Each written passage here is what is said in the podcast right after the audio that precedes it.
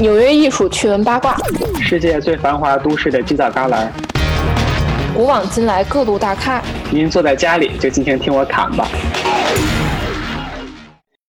呃，刚才像你提到的说，这个白宫它向嗯这些艺术机构借艺术品啊，那你说这个是他们的一个特权吗？还是就是一个惯例？就是说我我这个新总统入主白宫之后。我可以选择到你们这些国家，就不不到到你们各个地方的博物馆里边征集艺术品来装饰我的房子。呃，其实你说是特权呢，对，它其实就是一个就是很赤裸裸的一个特权。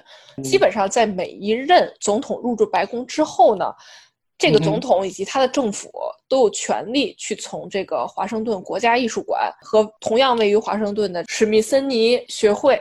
甚至是全国各大的美术馆去借作品，去装饰自己的房间，去装饰白宫。但是当然了，美术馆有 say no 的权利哦，我可以不借。这个就完全去看白宫的策展团队怎么去跟美术馆沟通了。如果我当了总统的话，我就可以跟华盛顿国家画廊说，我我我想把那个达芬奇借过来。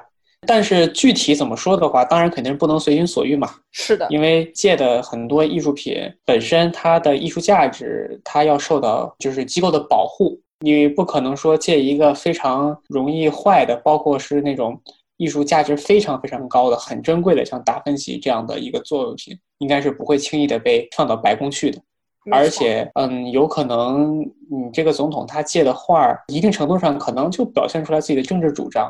对的，白宫的艺术收藏包括外界艺术品，这个历史应该还是挺长的吧？这个其实白宫它现在来说的话，你到华盛顿去是可以买票进去参观的。就是白宫它是一个总统办公，并且你可以去参观的这样的一个博物馆性质的办公室。啊，真的吗？我还是哎，我真的不知道哎，我去过好几次，但是我都没有去过白宫。对，就包括前两天他们闹那个国会大楼，你也是可以买票进的。但是白宫的话，好像是得预约，并且你好像得跟团还是怎么？就是他应该就是就是审核更呃更严格一些。嗯嗯嗯。对对，其实这样来看的话，白宫你可以把它当做是一个博物馆，因为你可以进去去参观。它里边的话，可能跟你去欧洲很多宫殿一样，你就能看到的就是墙上摆满了各种各样的画。包括我们可能最熟悉的，就是这个总统他签文字的那个办公室，可能是个圆的一个厅，嗯，对吧？椭圆是，其实办公室。对对，其实这个圆呃圆的厅呢，呃，它里边会挂有一幅美国早期的，就是十八世纪那个时候的一个肖像画艺术家叫斯图尔特，他当时给华盛顿将军画的一个像。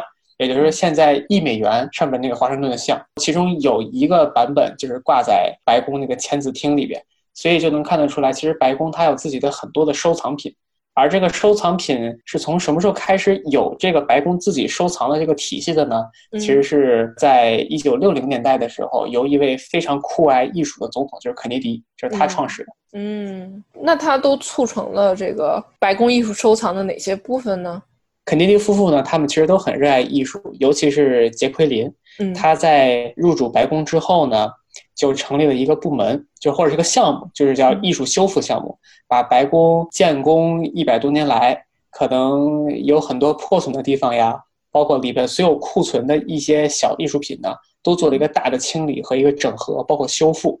嗯，这个工作呢，是相当于是给外界立了一个好的头吧，因为总统就是牵头的去。保护这些艺术品了，所以呢，国会从一九六一年开始，就根据白宫呢，其中的有一条法令，就宣布白宫呢正式成为一个博物馆。后来一直到今天六十年左右，在肯尼迪夫妇的悉心的打造下，从一个很普通的，并没有自己收藏体系的一个总统办公室，逐渐变成了一个有六万五千件藏品的一个小型，也不能算小型吧，应该算一个中型的建筑博物馆。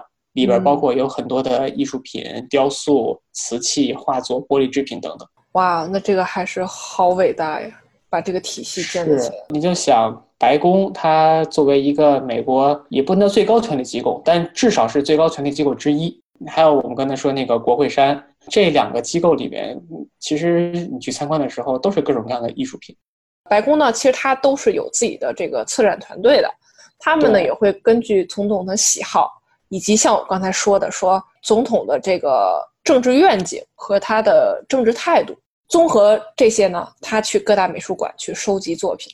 当然呢，这个收集呢，指的就是说我这个策展团队和美术馆呢，就坐在桌子上，我们就开始谈，就说，哎，这作品我们能能不能拿走借走？我们呢要摆在白宫的哪哪哪，摆几年借几年？那美术馆说，那行吧，那我们这边商量一下，要能借的话呢，我们就签个合同，就把这个作品借给你。其实就是这么个意思，这么个事儿。然后，当然这个我觉得对美术馆来说呢是好事儿。对呀，那肯定的。一般来说都会答应啊。这只是说一般来说，并不是说来了我就疯狂点头如捣蒜，那并不是这样哈。因为白宫呢，就是说它有一部分是对外开放的，那每年有好几十万人过来参观；还有另外一部分呢，那白宫那必须是接待这个各国政要啊，包括美国政要啊，对不对？进进出出最多的、最重要的这么一个地方，所以艺术品挂在这儿呢。那绝对是曝光率上升的这么一个事情，不管是对艺术家也好，还是对美术馆来说也好，都是好事儿。我就想起来，当时奥巴马零八年的时候，他刚开始入驻白宫的时候，他是第一个黑人总统嘛，是，所以大家肯定会关注到他对于白宫里边这些陈列布局的方方面面有哪些细节体现他自己的一个性格。大家就注意到，其实像平常就在刚才我们说那个签字厅，就那圆形的那个总统办公室的厅，在总统就是跟别人谈话的那个壁炉上边摆了两个像。这个像呢，它原来只有一个，就是林肯，因为林肯我们都知道他是解放黑奴的一个很有成就的一个美国总统，是吧？嗯。但是呢，在奥巴马来了之后呢，旁边又被摆上了马丁路德金。嗯。但是呢，这个等奥巴马走了之后，等川普上来了，可能里边就会换不一样的人。所以，其实每一件艺术品，它也都是白宫和总统的这些团队一起去运营、一起去经营，包括收集到保护到修复，一直到最后展出这样的一个总过程，也都是跟总统自己的政治偏好、跟自己的品味，包括整个这一届白宫政府的呃格调是相匹配的。而且，因为奥巴马他上任之后呢。就你可以看到，就说奥巴马和他媳妇儿米歇尔都是对这个黑人艺术这块特别特别感兴趣，所以呢，包括他们真的是你可以在网上看到图片，就是说他们在这个白宫里的装饰，并不一定是说奥巴马亲自选出来的，但是一定是代表他的政治主张，就是说黑人艺术家、当代艺术家、现代艺术家，哎，其实他真的是选了不少。就是你能看出他很强烈、很强烈的这种黑人的元素在里面。特别有意思的一事儿就是，据说啊，基本上每一任总统他们都有都会去史密森尼学会去去他们这个系统下去呃，他们这个系统下的他们这个系统下的美术馆去借作品。但是到了川普这儿呢，这个记录是为零的，就说这个他从来没有没有借过。对。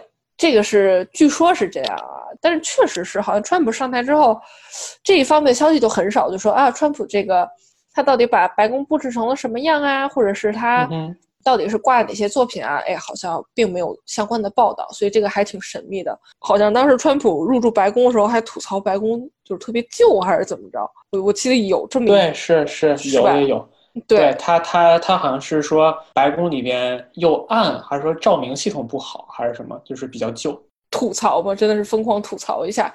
川普就有一种，反正我在纽约有家，我在我在佛罗里达也有家，这白宫嘛，凑合住住就完了，就有种这种感觉，就好像我也不是很 care，说我要大幅的去装饰啊，或怎么怎么样，就是凑合待着吧，就就这种感觉。你就可以这么想，川普他在纽约的这个大楼的顶楼里边都是金马桶。呃，到了白宫之后，白宫肯定不会给他弄金马桶，是吧？是。那你说他在全美国各地这么多这个川普酒店，嗯，哪个豪华套房不比白宫强？嗯，有落差。所以，对。然后，其实我们刚才还聊到奥巴马，他是第四十四十四任美国总统嘛？就奥巴马他在白宫挂的作品呢，其实很大一部分就是来自黑人的艺术创作，对吧？其实除此之外呢，他也带火了几位艺术家。嗯。这个是是因为呃，就是奥巴马收藏了他们的作品吗？在白宫里，然后他们就火了。嗯，其实不是收藏，其实就是特别意外，因为奥巴马而意外走红的一个一个艺术家，就是为他创作他当时零八年、零七年去竞选总统的那个海报，就是哦，我知道那个，对对对，好像是就是就是有点有点像那种抖音风格，就是红的、蓝的、黄的，然后给给他那种拼一起那样子的，有点像波普那样。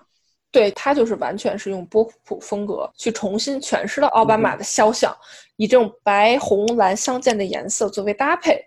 画面中央呢，就是一个好奥巴马的剪影儿，然后用那种特别深邃且坚定的目光看向远方。然后下面书写着 H O P E，就是 hope，呃，希望的这个英文字眼儿，就是有一种感觉，就是好坚定啊！我要把美国带领向什么什么样的方向，就这样的一个东西。坚定的奥粉，对，就变成了这种他的竞选中特别特别重要的一个工具。然后这个艺术家呢是涂鸦艺术家谢帕德·费瑞。然后这个艺术家他开始不是说我要为了这个大红大紫而特意去做这个海报，就完全是利用自己的专长。去创作了这样的一个海报，就是说，那行吧，那我就给周边的人，对不对？喜欢我艺术品的人去发一下，我就反正做出一个海报，大家都用呗，贴自己车上，贴贴墙上，贴哪儿都行。一开始他就印了七百份，结果呢，刷了一下就被选民给就是拿光了。后来他又他又追加印了几万几万份，根本就不够。这艺术家一拍脑袋就想，那算了吧，我就干脆把这个图像就发到网上，大家就自己用去吧。请自取，然后结果这一个风格呢就被延续了下来。包括呢这一次的拜登和这个哈里斯 （Harris） 他们的这个竞选组合，也是很多他们的选民支持者都用哦跟这个费瑞创作的希望同款颜色，就是白红蓝，红蓝也是代表美国嘛。然后去对对是创作了同款的这种波普风格的这种宣传海报。所以我觉得这个艺术家绝对是因为奥巴马而走红的。这个其实你就想吧，竞选期间就是千万人的这样的一个大规模，把一个肖像或者把一个图样作为一种标志性的宣传用语，从一个视觉文化的这样的一个语境下来看的话，那它也绝对是一个现象级的一个成就，相当于是。是的。就因此一炮而红嘛，然后这个风格呢也被保留下来了。你一看到这个颜色，你一看到这个配色，自然而然就能想到这个美国大选，自然而然就能想到这个美国政界，就是很强烈的一个关系吧，就像磁铁一样，就啪就吸住，就是这种感觉。是是，其实这个艺术家的作品其实基本上也都是这样的一个风格。呃，有一点像漫画的色彩，有一点像波普丝网印，像安迪沃霍尔那样子的，很有识别度的这样的一些作品。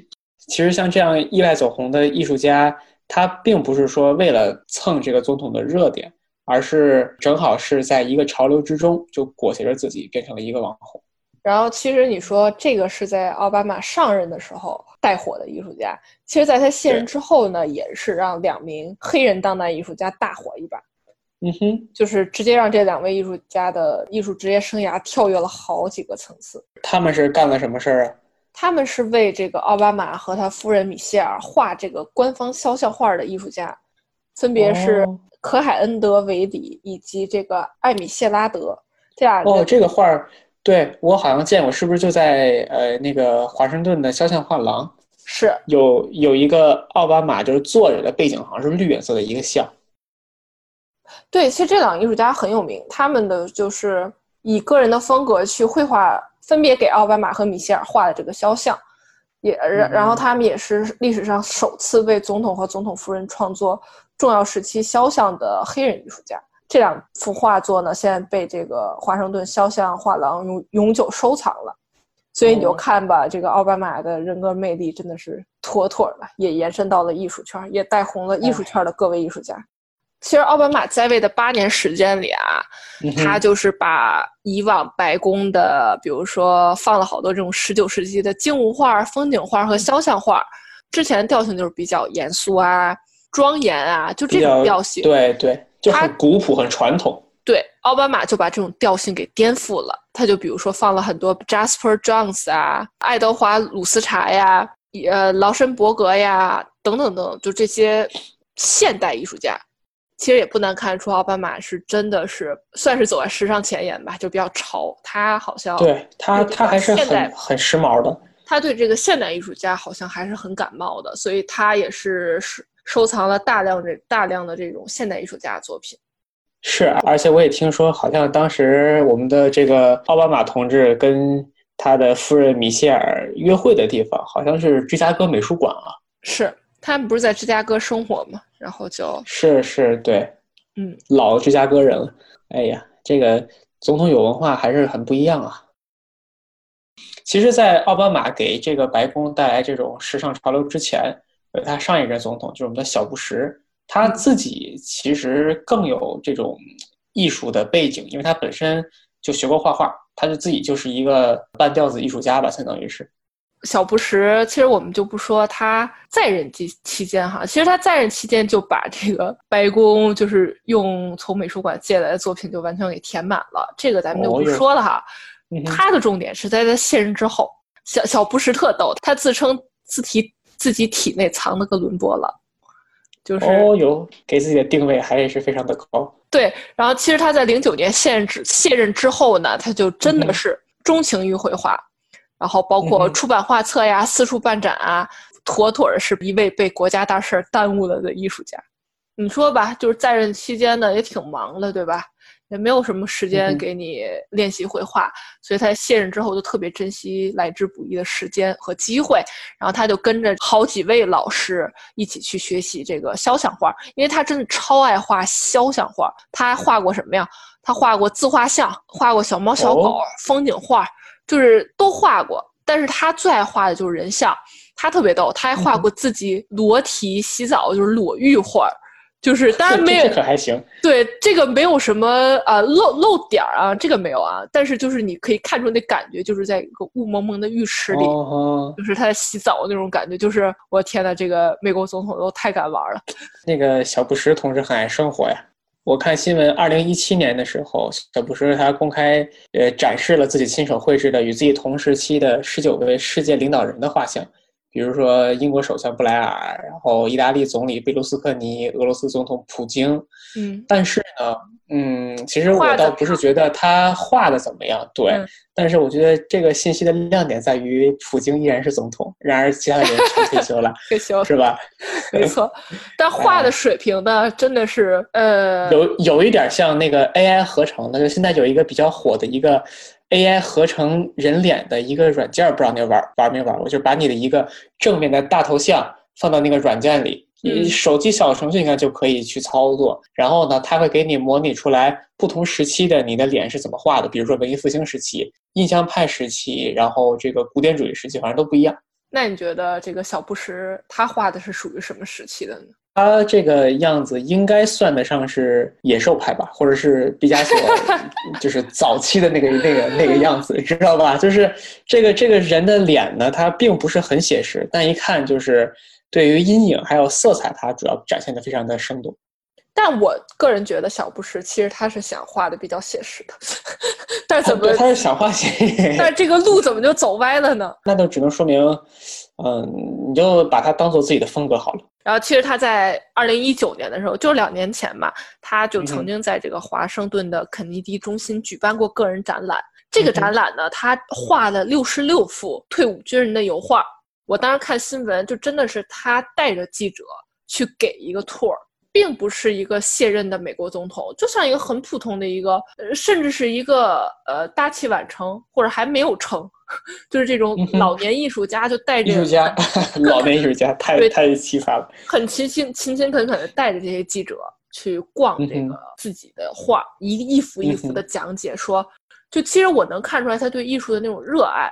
包括他会去说啊，这个退伍军人，我为什么要这么画他？我为什么要用这种手法刻画他？我为什么要刻画这种细节？其实他自己说了，他这个是他需要了解这六十六位退伍军人的每一个人，以表达对他们的敬意。所以我觉得，就是不管小布什画的好不好，我觉得他的态度真的是。你能看出来他是热爱艺术，真的是想当好这个艺术家。就是你每次看他卸任后接受有关说，哎，你办画展了，你是艺术家，就有关这类的采访，哇，小布什就是笑得可开心了。就是你看，真的是贼热爱。而且我们到时候会把这个小布什画的作品，我们放到这个信息栏，大家可以看一下，然后评价一下，嗯，你们觉得小布什画怎么样？然后可以留言给我们。对，然后我觉得。节目结束之前呢，我觉得我们可以说一下美国当选即将上台的这个这个新总统。我在这个美国大选前后的时候，我看过一些报道的配图，就中国媒体啊，就在拜登的家庭办公室墙上惊现张大千的作品。哦，对，那那你如果这么跟我说的话，我肯定第一个就是头脑中会闪过的一个念头就是，那是不是真的呢？嗯，不是真的，这个啊，还还真不是真的。对，其实大家都说哇，这个拜登真的是太喜爱中华文化了。你看他的办公室里挂着竹菊图，张大千画的。嗯，对其实这个是网友 P 的，就是原作呢，跟中国网友 P 的。对，应该是中国网友 P 的。为了中美关系，真是煞费苦心的。嗯，没错。当然了，就是说这件作品的原图也特别有意思，是这个二零一七年美国杂志《名利场》拍下的照片。那会儿，二零一七年呢，拜登是对吧？前任副总统。这张图的原作就是一双白色背景的一幅油画，上面就画了一双破破旧旧、简简单单的男士靴子，就是脏兮兮，就感觉像刚上完战场回来的那种一样。然后他并也并不是说出自什么名家之手，就是一位来自南加州的普通艺术家，名字叫 Terry Cole。那他挂这画有有什么寓意吗？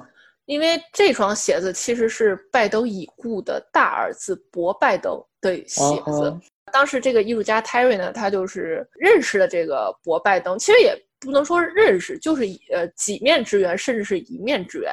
他当时就说自己马上要参加一个慈善拍卖会，这个慈善拍卖会是跟鞋子有关的。那这个艺术家说：“那我多画一些鞋子吧。”他当时正好认识博拜登，那就说：“那我可不可以画你的鞋子啊？”有。博拜登就说：“那好啊，没有问题啊，就很大方。”后来这件作品画画出来了呢，但是呢，很可惜那次拍卖会没有拍掉。然后在二零二零一五年的时候呢，特别可惜，博拜登因为脑癌去世了。所以呢，对这个我听说过。对这个艺术家就把这件作品送给了当时在任副总统位置的乔拜登。嗯哼，嗯，当然了，这个送出去就送出去了，艺术家也不知道后续了，对吧？但是二零一七年。这个艺术家在名利场上看到了这张照片，就特别感动。他还写在自己的博客上，就说：“我真的没有想到，拜登会把这件作品挂在自己的家庭办公室里，还挂在一个比较重要的位置来，被杂志拍下来这张照片。”这幅画对于拜登总统来说的话，那肯定是对儿子最深切的思念。对他并不是呃有太多的商业价值啊，或怎么怎么样，其实就是。白发人送黑发人吧，就是一个老父亲对儿子的深深思念之情。嗯，这个听上去还是很感人的。然后拜登另外一个儿子就是亨特·拜登，就是最近也是绯闻缠身，就是跟跟中国好像相传关系比较好的那个拜登。他呢，据说今年要在纽约开办个人展览了。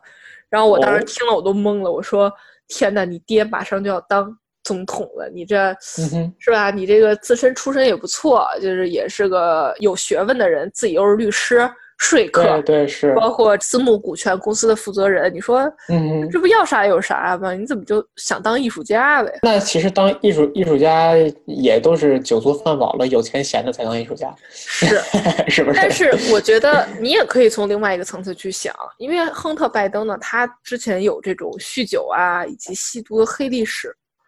包括呢，他还和这个我们刚才提到的他的哥哥博拜登，他哥不去世了嘛？他还跟他哥哥的遗孀谈恋爱。我天，这这对总统家庭这样内部这个对情史。所以就是包括他的税务问题啊，就是哎呀，就是一直缠绕着他吧。然后再包括这个亨特拜登呢，他小时候遭遇过一场车祸，在那场车祸中，直接是妈妈和自己的妹妹当场死亡。就相当于是乔拜登的前妻，前妻对，和还有自己的小女儿，小呃对小女儿，就当时小女儿才一岁嘛，然后亨特拜登就自自此之后，那肯定嘛，你经历过这么大挫折，受过伤，所以呢，他是想用艺术来治愈自己，所以他并不是说我心血来潮，这个我爹当上总统之后，我不行，我要出来搏一搏野球，我开始当艺术家，其实也你也不能完全这么说。他还是说早就有了这种想要绘画，一直在去学习的这样的一个过程。嗯哼。所以呢，他的作品其实我们可以看到，就是有一种像墨水一样，他是去用那种酒精墨水在纸面上一层一层渲染开来，就是特别自然的流向四面八方，层层浸染。包括在创作的过程中呢，亨特他需要用这个吸管去吹，吹了之后呢，这个墨水它才会流向四方散开。对对。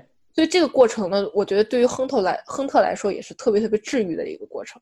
嗯嗯，对，其实在美国会有各种各样的对于呃一些精神疾病，包括可能自闭症啊，包括阿兹海默症，对于这一些精神上的疾病的一种疗法，就叫艺术疗法 （art therapy）。他们可能会让这些就是患者吧，通过自己的一些艺术创作，用颜色，用这种实实在在的去行为去创作一件作品，从而达到一种疗养的作用。我觉得可能。像亨亨特拜登作为总统的孩子，他童年会有这样的一个惨痛的阴影，而他长大之后，自己的哥哥又又因为疾病去世，所以他自己的话，肯定我能想得到，在他的成长过程之中，也会经常的去借助艺术这样的手法来，你不能说逃避，但是至少这个艺术是对他心灵的一个慰藉。嗯，没错。这就是纽约，让我们和您一起盘一盘纽约艺术圈。这就是纽约，让我们和您一起盘盘纽约艺术圈。